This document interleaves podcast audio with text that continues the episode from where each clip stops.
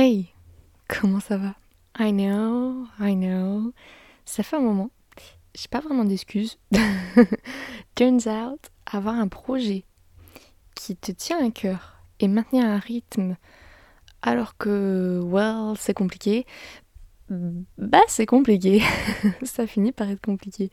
Du coup, cet épisode est ici pour célébrer les un an du podcast. Et oui, ça fait un an que je me suis lancée là-dedans, même si j'ai eu plus de bas que de hauts. Not.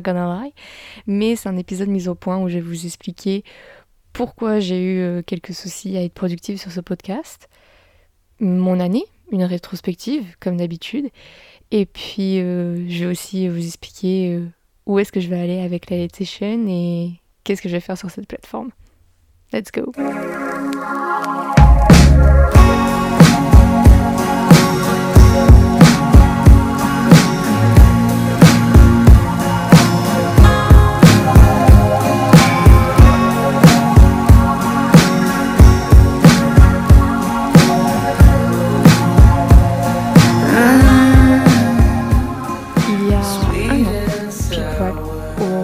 Décembre 2020, je créais la Late Session, ce podcast avec plein d'envie. Je veux vous partager plein de choses sur le cinéma, je vous apprendre plein de trucs. Et bon, j'ai créé ce podcast parce que je m'ennuie dans ma vie. Je voulais du changement et quoi de mieux que de parler de ma passion et de partager ça avec euh, les gens à travers un podcast. En plus, moi qui adore parler, raconter ma vie, ça tombe bien. God knows, je déteste m'ennuyer. Je suis capable de créer une journée dingue comme Ferris Bueller au lieu de passer la journée à la maison. En plus, depuis que j'ai permis, c'est pire. J'adore ça être entouré de gens que je les connaisse ou que je les connaisse pas. Et je préfère vraiment passer des moments entourés de personnes ou des moments à être ailleurs, en vadrouille, qu'à la maison, dans mon lit en train de regarder Netflix. Yep. Est-ce que vous avez capté euh, le problème dans ce que je viens de dire là un petit peu? Effectivement, mon manque de patience et ma flemme, la flemme que j'avais de me poser pour regarder un truc, bah c'était pas le bon mélange. Pourtant, 2021 fut l'année pendant laquelle je suis la plus allée au cinéma. Et en fait, c'est parce qu'il y avait cette notion de mouvement, cette notion d'être loin de la maison, où je tournais pas en boucle. Et en fait, juste le fait d'aller dans une salle de cinéma et de me poser me faisait du bien. Le plus grand bien même, parce que c'était le seul endroit où j'arrivais à me poser et à mettre ma tête en stand-by. And God knows, ma tête est la raison pour laquelle je ne croyais plus trop en ce podcast. Faut savoir que cette année, ça a été compliqué sur certains plans et notamment euh, sur ma personne. En fait, j'ai. Well, je sais pas, 20 ans, je sais pas ce qui m'est arrivé, mais j'ai eu du mal, j'ai beaucoup travaillé sur ma personne. Je me suis déçue, j'ai dû me récupérer à petits morceaux, à la petite cuillère, je sais plus comment on dit. Bref. Et donc du coup, je me suis beaucoup rabaissée également en fait. Je me suis beaucoup rabaissée et je me disais, tu veux trop partager, tes épisodes ils sont trop scolaires, les plans ça fait pas naturel, les sujets, pourquoi tu continues? Tout le monde s'en fout, putain. Bref, overthinkings, you know, et pourtant je suis pas une personne qui overthink, qui réfléchit trop de base, mais là cette année, euh, ce fut dingue. Parce que ça touchait mes projets professionnels ou des projets perso qui, qui avaient l'occasion d'être aboutis. Euh, grosse panique. Et j'ai tendance à laisser tomber et à baisser les bras trop rapidement et trop facilement. Et c'est ce qui arrivait avec ce podcast en fait. Ajoutez à ça aussi le fait qu'une de mes bonnes résolutions de 2021 c'était de plus m'écouter. Un bordel. ce fut un bordel monstre. Du coup, qu'on lui coupe la tête, la mienne, et on s'est focus, on s'est concentré à fond sur le côté ouverte, extroverte, spontanée, pleine de vie. Vraiment, je suis devenue une vraie Jerry Maguire. A people pleaser c'est-à-dire une personne que tout le monde apprécie, qui déteste être seule et qui ne sait pas gérer sa vie sentimentale correctement. Vraiment, vous regardez le film avec Tom Cruise, je suis Tom Cruise. Pourtant, là maintenant, I'm thinking of ending things. Jake, my boyfriend. It's snowing. Winter is coming in. We have a real connection, a rare and intense attachment. I've never experienced anything like it. I'm thinking of ending things. Huh? What? Did you say something? I don't think so. Weird. Ce film, I'm Thinking of Ending Things, est sorti en 2020 sur Netflix et il est effrayant dans le sens où quand tu ne comprends plus ta situation et les émotions que tu ressens, tu veux juste en finir. D'où le titre, Je veux juste en finir en français. Donc cette fin d'année, je l'ai subie en fait. C'est surtout après les vacances d'été où c'est un petit peu un, un retour à la réalité, entre guillemets, où je l'ai subi. En fait, je suis à l'arrière de la voiture, de cette voiture dans le film, bloquée au milieu de nulle part, dans une tempête de neige isolée. Et en fait, devant moi, il y a les personnages de Jesse Plemons et Jesse Buckley qui sont en train d'avoir leur énième conversation aux attraits dépressifs qui en fait recouvre juste une crise existentielle. Alors, ça me fait rire parce que je vais vous dire, euh, crise existentielle à 20 ans, je ne sais pas. Est-ce possible? Je ne sais pas. Pourtant, j'ai bien l'impression que c'est ce que j'ai fait cette année, alors euh, je sais pas. C'était super bizarre. Et il y a pas longtemps en plus, j'ai appris que ce film était vu comme un film d'horreur. Et ça m'a assez intrigué parce que, ok, les films de Charlie Kaufman sont super bizarres. C'est vrai, si vous prenez Being John Malkovich, sorti en 99, ou Eternal Sunshine of the Spotless Mind, sorti en 2004 avec Jim Carrey et Kate Winslet, les deux scénarios sont écrits avec une profondeur et un regard sur l'esprit et les émotions que chaque être humain peut ressentir. Donc en fait, t'as peur, parce que ce sont des films qui, qui sont trop honnêtes et trop ouverts sur les sentiments et ressentis qu'on peut avoir, et donc du coup, ça nous affiche clairement, et souvent on n'apprécie pas trop ça. Mais c'est ce qui fait la force des films, en fait. C'est ce qui fait la force du cinéma de Charlie Kaufman. Et dans I'm Thinking of Ending Things, donc, chaque ligne du script m'a permis de m'identifier, en fait. Cela parle de ces pensées qui ne quittent jamais, la tendance qu'on a à s'autodétruire, en fait, et la réaction humaine, quasi humaine, qu'on a face aux situations auxquelles on est confronté. Et notamment aux situations sentimentales. Malgré le côté brosson du film, je trouve que la philosophie Kaufman, en fait, elle est associée avec un esthétisme unique, ce qui va créer une expérience super bizarre mais inoubliable. Et un petit peu comme mes 20 ans. J'ai essayé de romantiser ça à fond. To romanticize my life, my 20s. Et well, j'ai essayé de développer une philosophie un peu comme à la Kaufman. Hmm, remettre tout en question, mais en étant aussi détaché que Jerry Maguire. Et donc du coup, le podcast, c'était le cadet de mes soucis. Vraiment. Moving Along, though, 2021 a quand même été fort sympathique. J'ai trouvé ma bande de Goonies, mon Losers Club, avec le clown et la chasse au trésor en moins, quand même. c'est toujours plus fun. Et hum, c'est d'ailleurs en passant du temps avec eux et en immortalisant tout ça sur pellicule argentique, parce que je m'y suis mise, ça y est, que je me suis rendu compte que j'avais trouvé un équilibre. Et en fait, c'est ça qui manquait, je pense, et c'est peut-être ça que j'appelle une crise existentielle des 20 ans, c'est cet équilibre. J'étais complètement paumée, je pensais être stable alors que pas du tout. Je suis toujours en train d'apprendre, je suis en constante évolution. Et c'est ces choses que j'ai mis de côté qui ont donc créé une dépendance, une indépendance. Et parmi ces choses que j'ai mis de côté, j'ai mis de côté mes projets. J'ai mis de côté mon podcast, des projets euh, que j'avais aussi en tête et qui sont restés seulement dans mes carnets. Et par contre, je me suis concentrée sur moi, sur ma personne, sur mes émotions, sur euh, ma vie sentimentale, sur euh, mes amitiés, etc. sauf que j'ai trop mis ça en avant, ça m'a joué des tours. et donc du coup, j'ai trouvé un équilibre, mais sur certains plans, ça a été compliqué. Et s'il y a bien un film qui devrait représenter mon état d'esprit, et cette recherche d'équilibre. Un film que j'ai regardé cette année, ce serait How to Be Single, sorti en 2016 mais qui est disponible sur Netflix. Bien trop jeune. Aux histoires sans histoire. Aux histoires sans histoire. On va où? À la maison. Merde T'es célibataire maintenant. Interdit de dire je rentre chez moi.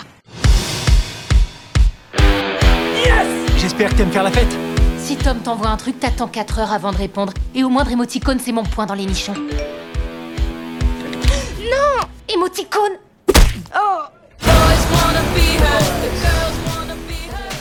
Alors, spoiler alert, j'en ressemble ni à Dakota Johnson, ni à Alison Brie. je n'ai pas glow up à ce point-là en 2021. Mais à leur personnage dans le film, oui. En fait, l'histoire est simple. On a affaire à quatre célibataires qui représentent quatre sortes de célibats. Bon, il y en a une, c'est une mère euh, avec un enfant à charge célibataire, donc on va éviter de s'identifier à celle-là, je suis trop jeune, clairement.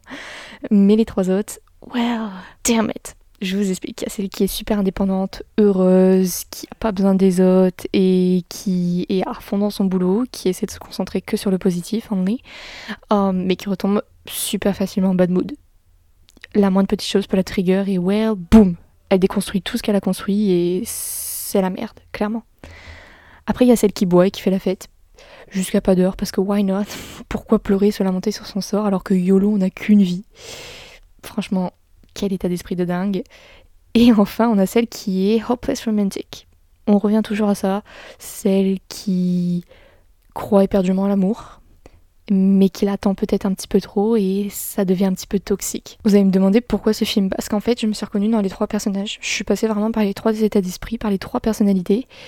Et c'est marrant parce que avant de faire cet épisode, avant de faire cette mise au point, j'ai réécouté mes premiers épisodes de la Late Session. Et l'épisode du mois de janvier, c'est le plus personnel que j'ai fait, pourtant c'est le plus chaotique. C'est un mess, il n'y a rien qui est vraiment construit, il n'y a pas vraiment de but, et c'était vraiment un épisode exutoire pour moi, parce que j'avais besoin de parler de certaines choses.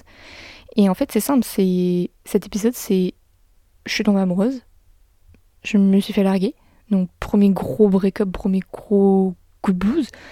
Après, j'ai dû me reconstruire, mais c'était la première fois que j'étais comme ça, c'était la première fois que je me retrouvais comme ça, sans rien, à, devoir reconstruire une nouvelle moi après ce que j'ai vécu. Et donc, du coup, je me suis identifiée avec les personnages de ce film parce que je me suis rendu compte que c'est possible de s'en sortir et de gérer et de passer à autre chose. Et ce, par le biais de ces trois personnalités.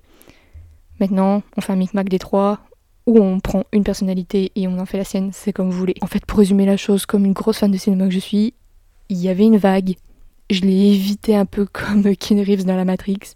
Mais là, maintenant, je peux vous dire que j'ai ride la vague aussi bien que Patrick Swayze dans Point Break, vraiment. En plus, ajouter à cela le fait que l'humour et l'importance qu'a l'amitié dans le film me parlaient vraiment. Now, c'était vraiment pour moi.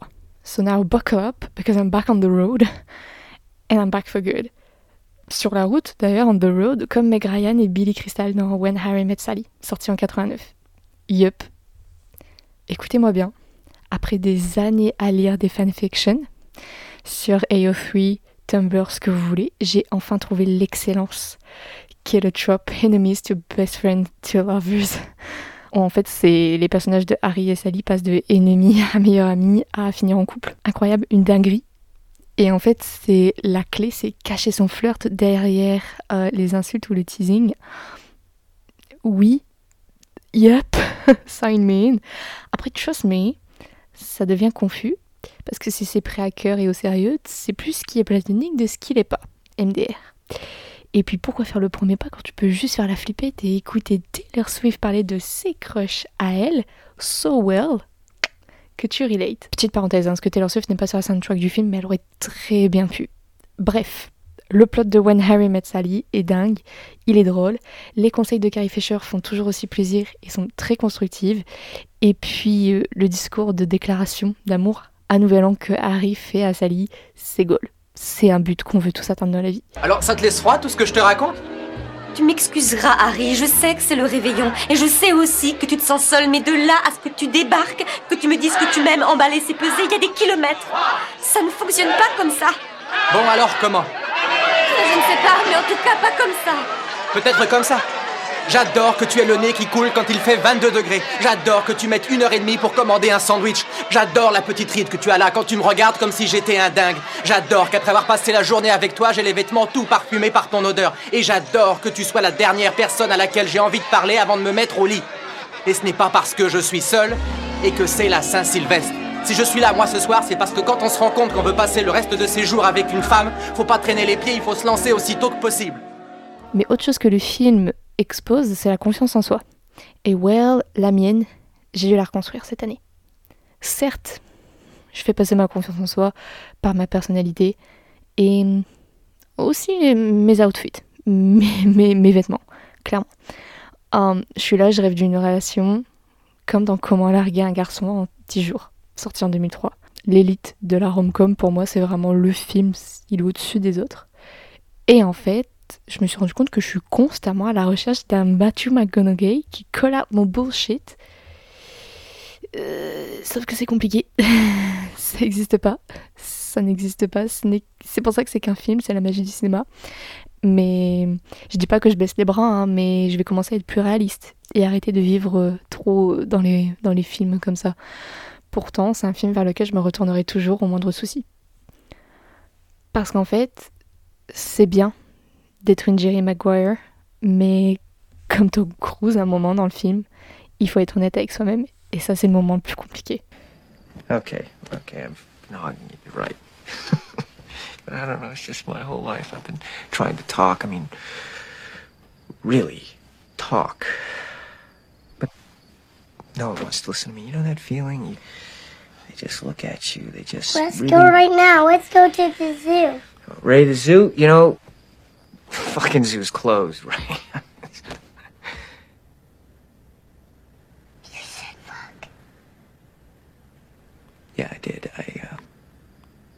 Is that. I won't tell. Well. Then I'm gonna have to take you to the zoo. I gotta go to bed. My mom's coming. I Oh, gotta wait. go to bed. Uh, I hear my mom. I gotta go to bed. hey, thanks for listening. Sure. Il y a un an, ici, sur cette plateforme, le premier épisode de la Late Session parlait de l'optimisme. C'est une chose qui est toujours aussi importante pour moi. J'essaie vraiment de véhiculer et de partager le plus d'ondes positives possible. Mais lorsque l'on vient à parler de moi, on n'est pas là pour parler moi de toute façon. Alors oui, on revient aux sources du coup. Et pour se reconstruire, on écoute professeur Kitching dans les cercles des poètes disparus parler pendant deux heures du coup. Il nous parle, il nous comprend, il nous redonne espoir malgré les nuits sombres et solitaires que l'on passe en hiver. Vraiment une leçon de carpe qui ne prend pas une ride. Et 2021, c'est là où je me suis rendu compte que, encore une fois, le ciné m'a sauvé et m'a permis d'être plus honnête avec moi-même. Ce que je ressentais, ce que je pensais, je le reflétais dans mes visionnages, en fait. Comme d'habitude, vous me direz, mais je pense qu'à un moment, je me suis dégoûtée moi-même du cinéma tellement j'en ai regardé pendant le confinement, j'ai fait une overdose.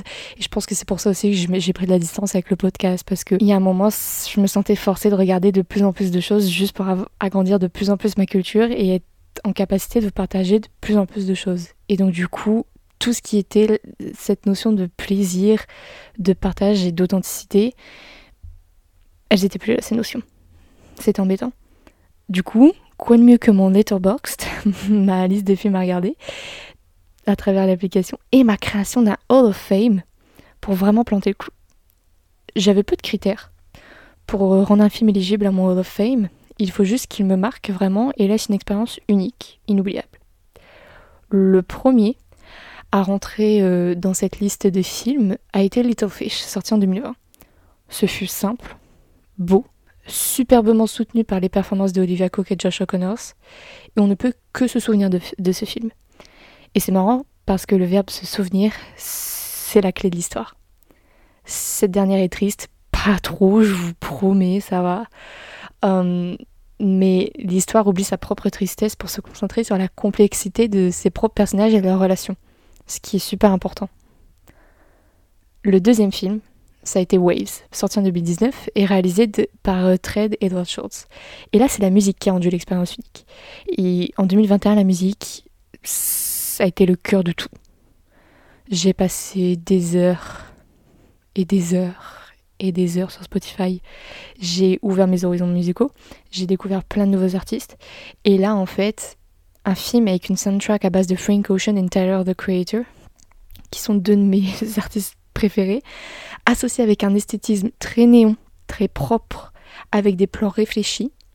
Bah en fait, euh, le visuel, il donne encore plus de force à une histoire scindée en deux, qui est brillamment portée à l'écran. Le troisième film de ce Hall of Fame, ce fut une découverte du moins surprenante. Il s'agit de The Last Black Man in San Francisco, sorti en 2019 et réalisé par Joe Talbot. C'est d'ailleurs disponible depuis peu sur Netflix. Et en fait, ce fut surprenant parce que ce qui de base était vendu comme un autoportrait de la vie que le réalisateur a mené, donc quelque chose de banal et basique en soi, en fait, c'est ressorti comme le film avec le plus d'âme et de cœur que j'ai eu la chance de visionner. Il y avait un travail des textures et des couleurs associées à une histoire basique, mais simple, mais simple, mais tellement poétique et hum, les plans qui étaient vraiment ouf parce que le travail effectué à la caméra les sublimait mais d'une simplicité c'était hallucinant en fait. Et puis l'histoire était très théâtrale très poétique et touchante donc le tout finit comme un petit bijou de cinéma indépendant. Alors le cinéma oui c'est bien mais je suis quand même revenue à mon premier amour les séries. Euh, bien sûr si euh, une des choses que dont je me suis rendu compte en 2021 c'est que j'étais pas patiente. Les films bien sûr j'en ai regardé plein mais il y a un moment où il me fallait un truc, euh, well, une série quoi, of course. Euh, Marvel a bien fourni sur ce côté-là, avec WandaVision, Loki, The Winter Soldiers and the Falcon, là dernièrement Hawkeye, du fan service de qualidad, vraiment qui ouvre bien les portes à une nouvelle phase du MCU et à une nouvelle génération de super-héros. Sur ça, il n'y a rien à dire. Et de toute façon, on a vu le dernier Spider-Man. Hein en attendant sur Netflix, je me suis enfin vendu à Peaky Blinders et son univers.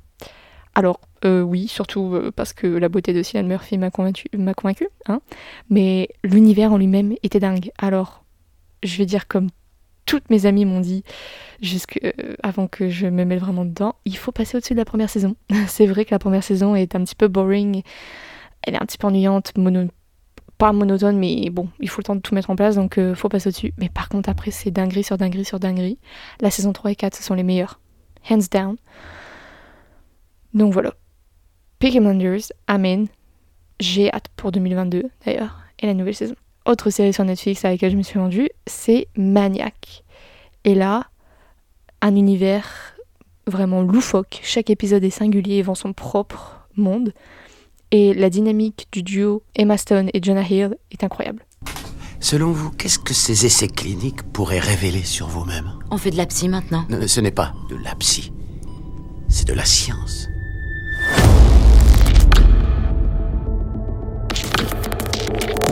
Dès que vous commencez à percevoir la structure de l'esprit, vous réalisez que tout ce qui fait ce que nous sommes peut être changé. La douleur peut être détruite. L'esprit n'est pas insoluble.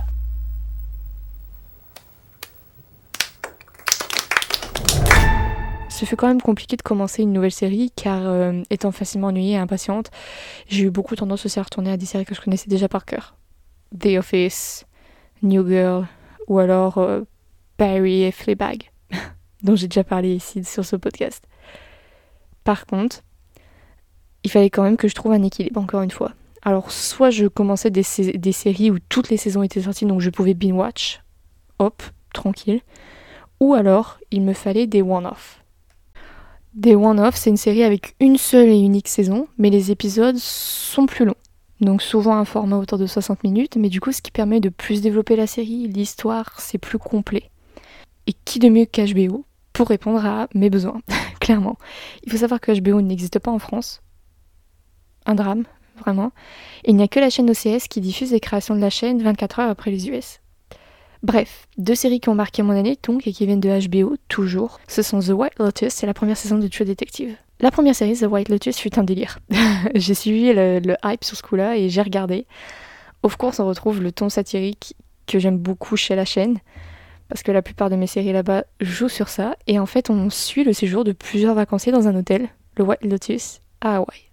Entre moments gênants, remarques sur la société faites par des millennials, MDR, les, les petits jeunes qui traînent sur TikTok et qui font les trends, euh, et les dramas qui ne manquent jamais de faire rire, de rendre des moments bien cringe, bah, la série est dingue et permet d'effectuer une subtile critique de la société américaine de nos jours en fait. Et c'est marrant, mais plus c'est subtil, plus c'est fin, mieux ça passe. C'est pas trop, c'est pas surjoué, c'est. C'est fin. Ça se mange sans fin. Sorry. Complètement opposé par contre la première saison de True Detective. Alors, True Detective, je considère ça comme une one-off, comme une série unique, parce que chaque saison a son propre univers, différents castings, différents réalisateurs et tout. Mais là, la première saison, mes parents me l'ont toujours vendu comme euh, un chef-d'œuvre, une œuvre d'art, et ouais, les critiques aussi. Je, je n'ai pas les mots. Je n'ai toujours pas process à quel point c'était dingue, à quel point c'était incroyable. Enfin, j'ai pas assez d'adjectifs dans le, dans le dictionnaire pour décrire. Matthew McConaughey et Woody Harrelson sont un duo. Sont un duo. voilà, c'est vraiment. C'est une enquête po- policière au ton très lugubre, pas horrifique, mais c'est chelou, hein. Mais c'est l'ambiance de la série. On est dans une Amérique profonde, au milieu de nulle part, poussiéreuse, avec, well, une société qui est bien euh, cliché, white trash. Et en dessous de ça, il y a une enquête policière super tirée par les cheveux, dingue, qui balance entre pas le satanisme mais le rituel, etc. C'est super bizarre. Mais cette ambiance de dingue, elle est surtout créée par la performance donc de Matthew McConaughey et Woody Harrelson, mais aussi par la patte de Kari Joshi Fukunaga. Et ce réalisateur-là, Fukunaga, je l'apprécie de ouf. Et quand j'ai su que c'était lui, et c'est marrant, j'ai su que c'était lui qui avait fait, euh, qui avait supervisé la saison et réalisé certains épisodes seulement à la fin, dès que terminé. Et waouh, j'étais encore plus heureuse. Il n'a pas fait grand chose là dernièrement, il a réalisé le dernier James Bond, No Time to Die, mais il a réalisé un de mes films préférés qui est Janer avec Michael Fassbender. Et j'ai appris aussi qu'il était derrière le projet Maniac que j'ai regardé sur Netflix. Et ça ne m'étonne pas parce que je trouve que c'est un, réalisateur, un directeur qui a l'art et la manière de vraiment marquer ses œuvres. On reconnaît que c'est lui parce qu'il s'imprègne de l'ambiance, il crée un monde dingue dans lequel on est immergé de A à Z. Et là, c'est ce qui s'est passé avec cette première saison de True Detective. L'ambiance euh, et le monde dans lequel on est est tellement addictif et on est tellement mis dedans que tu finis en fait comme le personnage de McGonagall à ne pas dormir parce que tu binge-watch la chose. Et j'ai, sincèrement, j'ai binge-watché la chose en une soirée. Et pourtant, j'avais commencé tard, sachant que les épisodes font tous plus d'une heure. Euh, vraiment, j'ai passé une nuit blanche à regarder ça, mais no regrets. C'était vraiment. J'ai jamais vu une aussi bonne série. Et pourtant, j'ai regardé l'excellence de Leftovers, haute création d'HBO. Et franchement, The Leftovers, qui été premier dans mon top 1 de toutes les séries que j'ai, j'ai vues, devient numéro 2 parce que cette saison de True Detective euh, le détrône et bat à plat de couture. Look, I don't want to know anything anymore. This is a world where nothing is solved. This is gonna happen again. Nor it's happened before.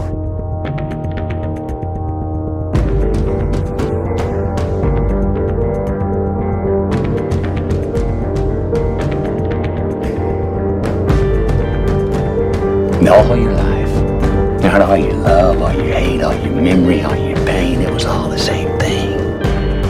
It was all the same dream, a dream that you had inside a locked room. And like a lot of dreams, there's a monster at the end of it. Donc vous voyez, le podcast a été délaissé à ma plus grande tristesse, mais du coup je me suis retrouvée et j'ai surtout retrouvé le goût.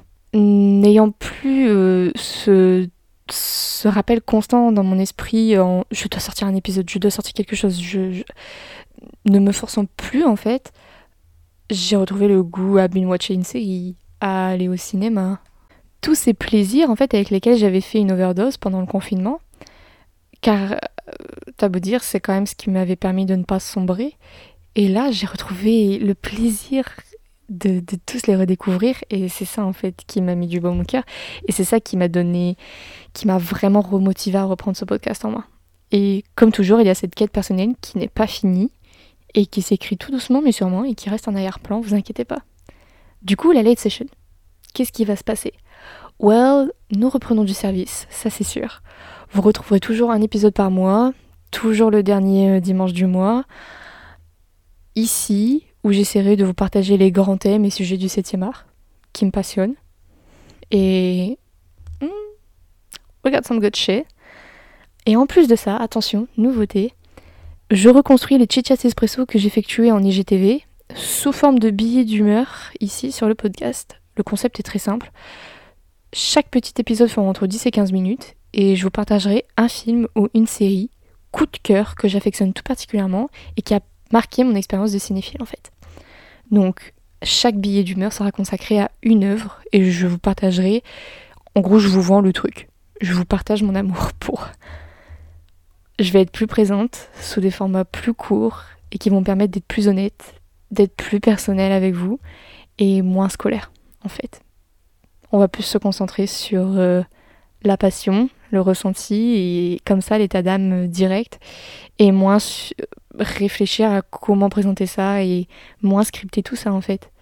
Les updates et les informations seront toujours disponibles sur mes différents réseaux et j'espère que vous serez toujours aussi nombreux au rendez-vous. N'hésitez pas à partager, ça fait toujours plaisir, mais en tout cas merci pour tout le soutien et tous les petits messages que j'ai pu recevoir. Merci aux personnes qui ont demandé après euh, la late session, qui ont demandé des news. Où est-ce que j'en étais? Well, I'm here, I'm back. Ça compte beaucoup. Et puis euh, je suis de retour. À très vite. Prenez soin de vous.